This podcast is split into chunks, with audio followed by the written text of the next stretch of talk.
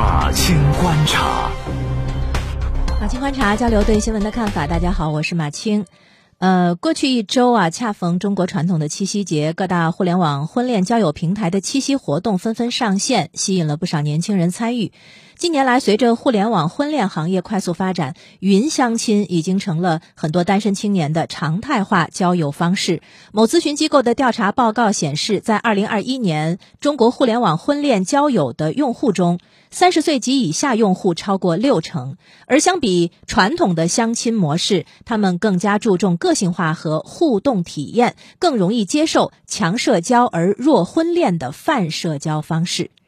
云相亲，云相亲这个说法很新啊，但是实质它不新，因为搁互联网发展初期，这就叫网上交友。如果真谈恋爱了，那就叫网恋。区别只在于以前网恋被认为不靠谱，面对别人的询问，一般也很难骄傲的说：“哎，我们是网恋的。”除非成功的走入婚姻，可能还会把网恋看成是一件有趣的经历，否则会面对现实生活里亲戚朋友或明或暗的负面评价。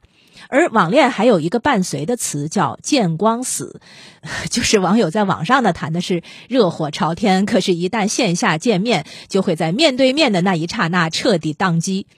所以呢，云相亲啊，也不过就是网恋的另一个说法罢了。呃，只不过今天我们已经是完全脱离不了网络生活了。我觉得这个手机已经就跟长在我们手上的是我们的另一个手指头。社交媒体已经是我们的生活的一部分，工作生活已经不分线上线下，连一大家子人都生活在一起，还得建个群，相亲相爱一家人。你说这恋爱还怎么分得清网上网下呢？你比如说，现在夫妻两个人在同一个屋檐下，还说不定得用微信道声晚安。问题在于，网恋也罢，云相亲也罢，它就是相识、相谈或者是相恋的方式。它伴生出来的问题一直摆在那儿，没有消失，甚至在今天可能有些问题还变得严重了。比如说，虚拟带来的风险。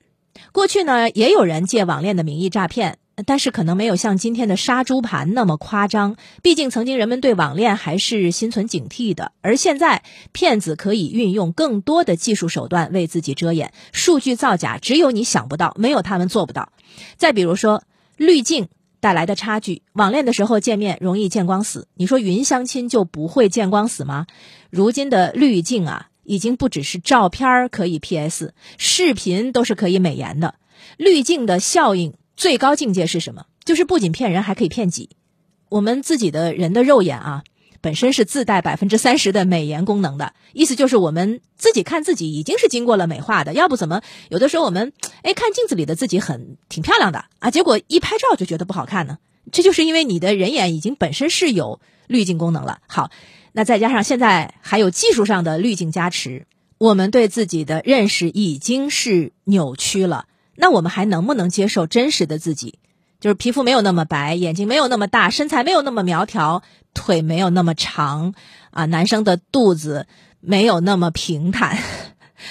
恋爱的时候，我们会想把最美的自己展现给对方，这个本身是正常的心理需求。可以想见，从线上到线下，去掉了滤镜，去掉了美化，去掉了微信上说话的时候深思熟虑之后的文字交谈。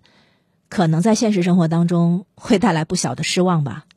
云相亲的好处啊，就是强社交弱婚恋。什么意思呢？就是，呃，我们知道传统的相亲，一般来说摆了条件之后呢，大家去见面喝个咖啡或者是吃个饭，直奔主题。呃，见一面就能有感觉的，那是少之又少。那基本上呢，就显得比较功利，而且好像也没有什么话说。那云相亲的好处呢，是可以一对众，就是大家都可以广撒网，然后又因为个性和喜好等原因，彼此先熟悉起来。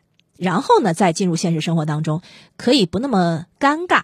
云相亲为什么受欢迎啊？我们不妨通过另外一份二零二二年七夕婚恋观调查报告的数据去观察一下。就这个报告呢，叫“脱单躺平了吗？”针对现代单身群体对情感行为、思想变化、择偶标准等方面做了一个深入的调研，就发现三分之二的单身男女闲的时候都在干嘛呢？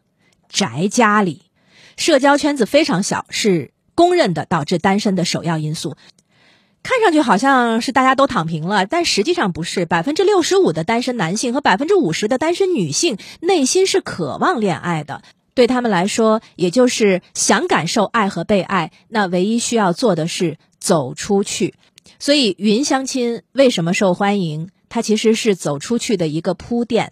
但有了这个社交入口，最后它一定还是会落到现实当中的。如果真实生活里还是没有社交意愿，欠缺社交动力，也不能提升自己的社交能力，那也很难真正开花结果。